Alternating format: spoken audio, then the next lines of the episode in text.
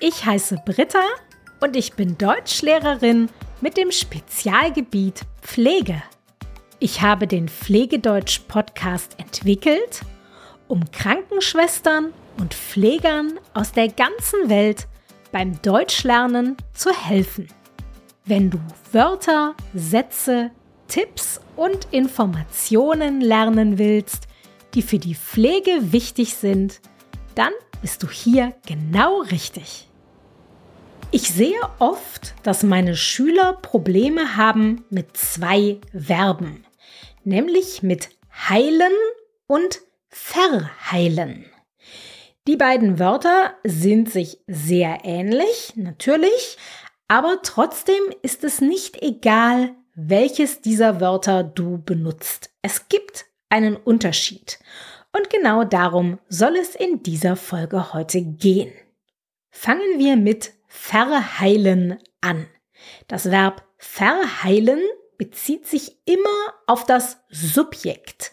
Dieses Subjekt ist normalerweise immer eine Wunde oder eine Verletzung. Zum Beispiel kann es eine Verbrennung sein oder ein Bruch, also wenn zum Beispiel ein Knochen im Arm kaputt ist. Diese Wunde oder diese Verletzung ist also immer das Subjekt. Und wenn etwas verheilt, dann bedeutet das, die Wunde oder die Verletzung wird besser. Die Wunde oder die Verletzung verbessert sich. Hier kommen zwei Beispielsätze. Die Wunde verheilt gut. Die Wunde verheilt gut. Bei alten Menschen verheilen Wunden langsamer. Bei alten Menschen verheilen Wunden langsamer. Wenn wir die Vergangenheitsform bilden wollen, dann benutzen wir bei verheilen immer eine Form von sein plus das Partizip 2. Also, die Wunde ist gut verheilt. Die Wunde ist gut verheilt oder im Plural, die Wunden sind gut verheilt. Die Wunden sind gut verheilt. Und jetzt kommen wir zum Wort heilen. Beim Wort heilen gibt es mehrere Möglichkeiten. Ich zeige dir die beiden wichtigsten. Die erste Möglichkeit, um heilen richtig zu benutzen, ist synonym mit verheilen. Sie funktioniert also genauso wie verheilen. Wenn heilen sich also auf das Subjekt bezieht und dieses Subjekt ist eine Wunde oder eine Verletzung, dann funktioniert heilen genauso wie verheilen. Erinnerst du dich an unsere Beispielsätze? Die funktionieren auch mit heilen. Die Wunde heilt gut. Die Wunde heilt gut. Und bei alten Menschen heilen Wunden langsamer. Bei alten Menschen heilen Wunden langsamer. Hier funktionieren heilen und verheilen also gleich, sie sind synonym. Heilen kann aber auch zusammen mit einem Akkusativobjekt stehen, also jemanden oder etwas heilen dann bedeutet es, jemanden oder etwas wieder gesund machen. Hier kommen wieder Beispiele. Der Arzt versucht, den Patienten zu heilen. Der Arzt versucht, den Patienten zu heilen. Und hoffentlich kann man diese Krankheit in Zukunft heilen. Hoffentlich kann man diese Krankheit in Zukunft heilen. Hier steht heilen, wie gesagt, immer zusammen mit einem Akkusativobjekt. Bei den Vergangenheitsformen, genauer gesagt bei den Perfektformen, ist der Unterschied zwischen diesen beiden Möglichkeiten von heilen jetzt wichtig. Schauen wir uns zuerst heilen an in der Form, die genauso funktioniert wie verheilen. Also wenn das Verb heilen sich auf ein Subjekt bezieht und dieses Subjekt eine Wunde oder eine Verletzung ist. Dann wird das Perfekt von heilen mit einer Form von sein und dem Partizip 2 gebildet. Also zum Beispiel, der Bänderriss ist gut geheilt. Der Bänderriss ist gut geheilt. Oder im Plural, die Bänderrisse sind gut geheilt. Die Bänderrisse sind gut geheilt. Aber wenn heilen mit einem Akkusativobjekt benutzt wird, dann wird das Perfekt mit einer Form von haben gebildet. Also haben plus Partizip 2. Zum Beispiel, der Arzt hat den Patienten geheilt. Der Arzt hat den Patienten geheilt.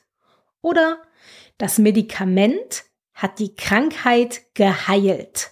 Das Medikament hat die Krankheit geheilt. Und als letztes müssen wir uns noch das Thema Passiv anschauen. Genauer gesagt das Vorgangspassiv.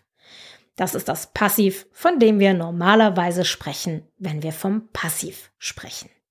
Das Verb verheilen kann es nicht im Vorgangspassiv geben.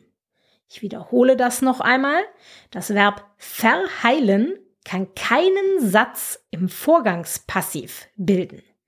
Das ist völlig logisch, denn Verben, die kein Akkusativobjekt haben, können auch kein Passiv bilden. Und wir haben ja gesagt, verheilen hat kein Akkusativobjekt. Deshalb kann man das Verb verheilen nicht im Vorgangspassiv benutzen.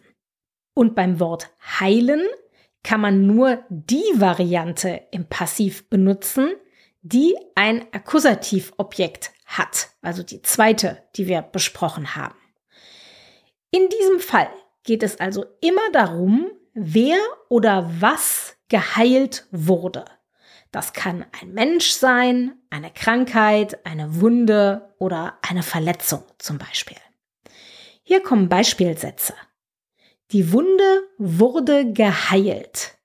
Die Wunde wurde geheilt. Oder die Krankheit wurde geheilt. Die Krankheit wurde geheilt.